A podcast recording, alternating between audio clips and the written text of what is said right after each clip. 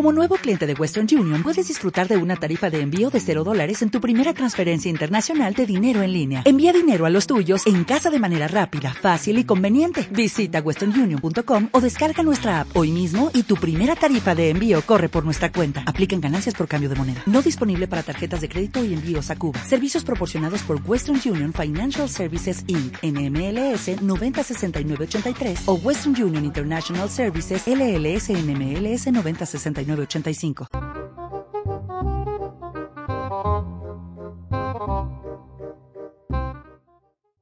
Te doy la bienvenida a Psicología y un café, un podcast que surgió de las ganas de acercar a toda la gente ciertos conceptos e ideas que existen dentro de la psicología y el mindfulness para que puedas tener más herramientas para continuar en tu día a día. Yo soy Sandra Tamés, psicóloga social con estudios en tanatología y perspectiva de género. Y en estos 10, 15 minutos quiero tomarme un café contigo para comentar todo esto que a veces nos cuesta tanto procesar. Ven, siéntate aquí, trae tu café y platiquemos.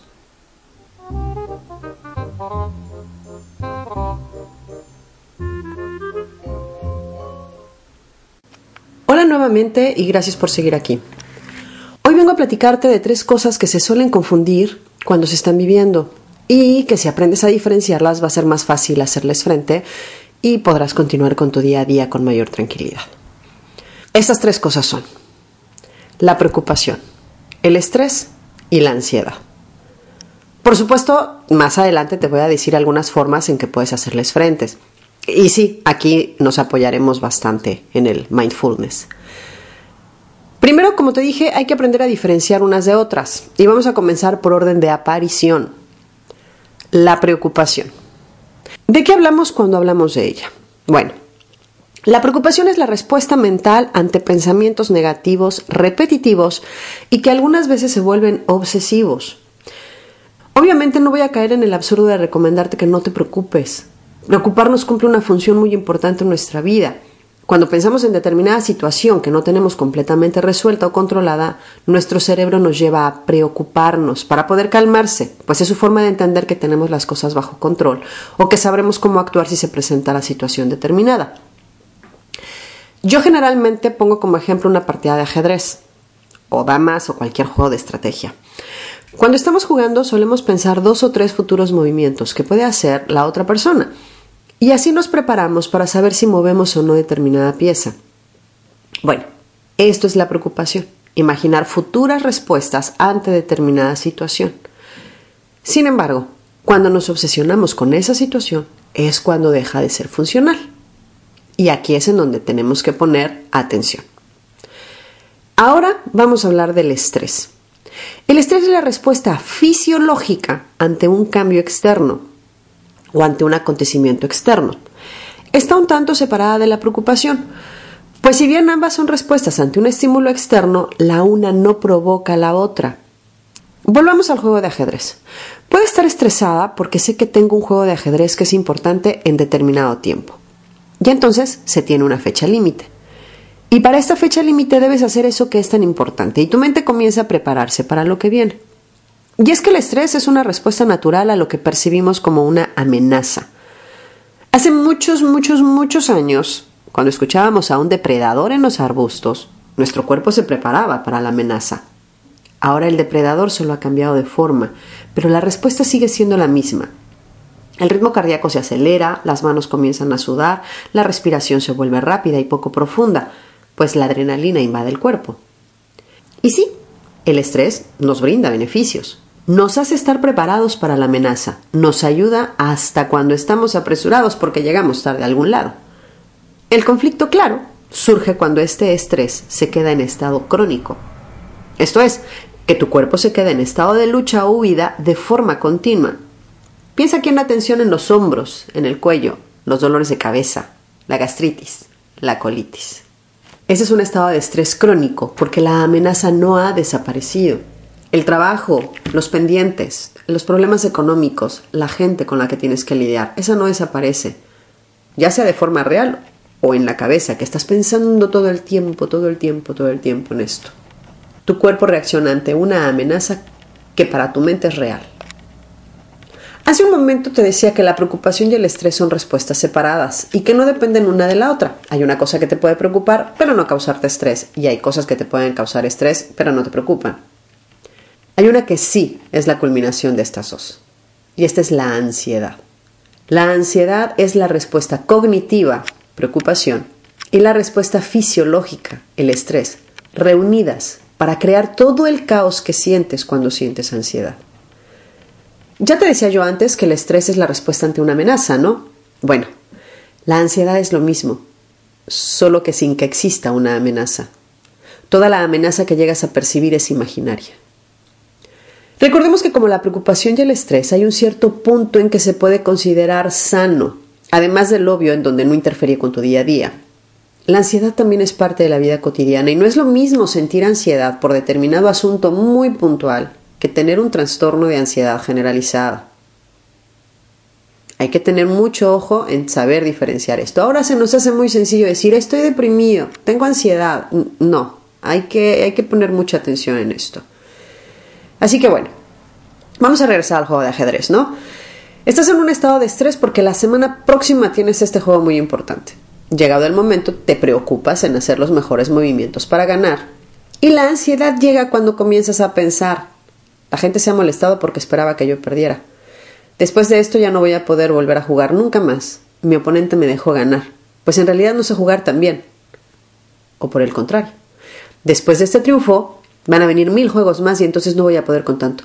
La gente va a esperar mucho de mí. Tengo que cubrir sus expectativas. Tengo que salir adelante y ser mejor cada día. No puedo equivocarme nada. Y aquí, ese nada es algo literal y todos estos pensamientos se vuelven una cadena sin fin. Dado que la ansiedad es una respuesta fisiológica, tu cuerpo está en un estado constante de lucha o huida, cuando no hay ninguna amenaza, no hay ningún depredador. Recuerda que hay una diferencia entre sentir ansiedad, que en muchas ocasiones es respuesta al estímulo recibido por el ritmo de vida que llevamos, y otra muy distinta es el trastorno de ansiedad. ¿Cómo puedes identificarlo? Bueno, todos nos preocupamos por problemas de salud, dinero, familia, trabajo y a ratos los nervios nos acompañan durante el día. Sin embargo, podemos continuar con nuestras tareas diarias. El momento en que este sentimiento no nos deja continuar porque nos invaden pensamientos irracionales y es difícil mantener la concentración en las actividades, es cuando hablamos de un problema. Sobre todo si en la realidad existen razones mínimas o nulas para realmente sentir esa preocupación. Antes de platicarte algunas técnicas que te puedo recomendar para controlar desde la preocupación, el estrés y la ansiedad, dejando de lado que si tienes un trastorno de ansiedad, lo mejor es asistir a terapia, porque siempre hay algo más de fondo. Te comentaré cómo puedes identificar ese trastorno en ti o en tu gente. Los síntomas detectables son preocupación excesiva en el día a día que no te permite continuar las cosas cotidianas de tu vida Aun cuando sabes que dichos pensamientos son irracionales, no puedes controlarlo, pues no cuentas con las herramientas necesarias mismas que obtendrás si vas a terapia. Dados estos pensamientos irracionales y sin control, experimentas dificultad para relajarte, problemas para concentrarte, te asustas con facilidad. Un síntoma típico también es el insomnio. Con esto surge un cansancio crónico, lo que lleva a dolores de cabeza, de estómago, tics, irritabilidad, nerviosismo. Y hay que poner mucha atención porque tanto en la infancia como en la etapa adulta estos síntomas se presentan. La base de estos pensamientos varía. No es la misma la preocupación en la infancia que la preocupación en la vida adulta, pero los síntomas son los mismos. Y ahora sí, llegamos al punto en el que te voy a comentar algunas formas en que puedes manejar esto. Mm, la terapia cognitivo-conductual es la que más nos ayuda y nos apoyamos un poco en el mindfulness y así puedes aprender nuevos pensamientos y conductas para que tu reacción sea distinta ante las situaciones que te afectan. Comencemos con la preocupación. Generalmente cuando nos preocupamos no es por el hecho en sí, sino por las posibles consecuencias. Voy a jugar ajedrez y voy a perder, no voy a llegar, me van a buchear, va a ser aburrido. Entonces, cuando te encuentres con todas estas preguntas, comienza por anotarlas. Diversos estudios nos dicen que escribir nos ayuda a calmar los pensamientos obsesivos. Ahora, ya que las tienes anotadas, pregúntate, ¿por qué crees que va a pasar eso? A la respuesta que te des, otro por qué. Y a esa respuesta que te des, otro por qué. Recuerda que la preocupación es a nivel mental. De esta forma tu pensamiento irracional se vuelve racional y así el siguiente paso que vas a dar se vuelve algo realmente factible que calmará tu preocupación. Con el proceso anterior y echando mano del mindfulness podremos hacer consciente el momento en que estoy teniendo estos pensamientos irracionales y vamos a ver cómo al hacerlos conscientes nos será mucho más fácil controlarlos, muchas veces ya sin necesidad de escribirlos. Sigamos con el estrés y aquí te voy a recordar algo que en más de uno de mis episodios te he comentado y con el que los psicólogos damos tanta guerra. Haz ejercicio, el que quieras, caminar, box, ciclismo, lo que quieras, pero muévete. De esta forma tu cuerpo generará diversas hormonas que te harán sentir mejor. Y tu cuerpo va a reaccionar a esas hormonas y se va a relajar y va a estar más tranquilo. Igual que con la preocupación, eso sí, el mindfulness nos da la herramienta de la conciencia plena, para que entonces, pasado el tiempo, puedas aprender a controlar lo que está en tus manos y aceptar lo que no, y no obsesionarte con la idea de que esto que no está en tus manos lo puedes cambiar. Como en cualquier sentimiento, situación o suceso, no compares lo que tú estás sintiendo o cómo estás reaccionando con lo que alguien en tu misma situación o lo que tú crees es tu misma situación hace o dice. Cada persona responde de forma distinta al mismo estímulo. Y no trates de eliminar el estrés de tu vida. A fin de cuentas es una respuesta biológica. Solo cuida que no interfiera en tu día a día. Y ahora sí llegamos con la ansiedad. Sé que puede parecer difícil recordar esto en medio de un ataque de ansiedad. Y te parecerá difícil al principio, pues podrás no recordar cómo hacerlo, pero algo muy importante y básico, y que es lo primero que se olvida cuando uno está teniendo un ataque de ansiedad, respirar. Controla tu respiración inhalando por la nariz y exhalando por la boca. Inhala contando cuatro tiempos, exhala en cuatro también. Cuenta en voz alta o murmurando, pero haz consciente tu respiración. Porque sí, la teoría del gestalt y el mindfulness se basan en estar aquí y ahora. Y la mejor forma de estar presente en tu realidad es hacer consciente lo que está pasando. Probablemente te sea más fácil poner atención a tu cuerpo. Estás de pie, estás en una silla, en tu sillón favorito. ¿Dónde están tus pies? Mueve los dedos de tus pies. ¿Cómo los sientes? Esto ayudará a tu mente a fijarse en otras cosas y con algo tan sencillo como mover el foco de atención te ayudarás a estar mejor. Hace poco platicaba yo sobre la diferencia entre estar preocupado al punto del pensamiento obsesivo y estar preparado. Yo ponía el siguiente ejemplo. La gente que estamos acostumbrados a vivir en una zona telúrica, como México, Sabemos que debemos estar preparados para las emergencias. Esto es tener una backpack con los papeles importantes, el teléfono a mano, las llaves, todo. Pero eso no implica que estemos todos los días, todo el tiempo pensando que va a temblar. Esa es la diferencia. Sabemos que lo que está en nuestras manos controlar lo podemos hacer y ya nos hemos preparado porque previamente nos hemos preocupado. Preocupado en buscar una solución que esté en nuestras manos. Solución a un hecho específico y real, no a algo imaginario. Ya lo he dicho antes. Sufrimos más por lo que imaginamos que por la realidad. Pues muy bien. Espero que este capítulo te haya resultado interesante.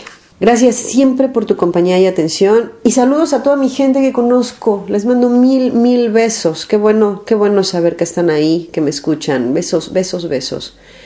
Y a ti, que no te conozco, pero también me escuchas, mil gracias. Es que ricasco y besos tu ti.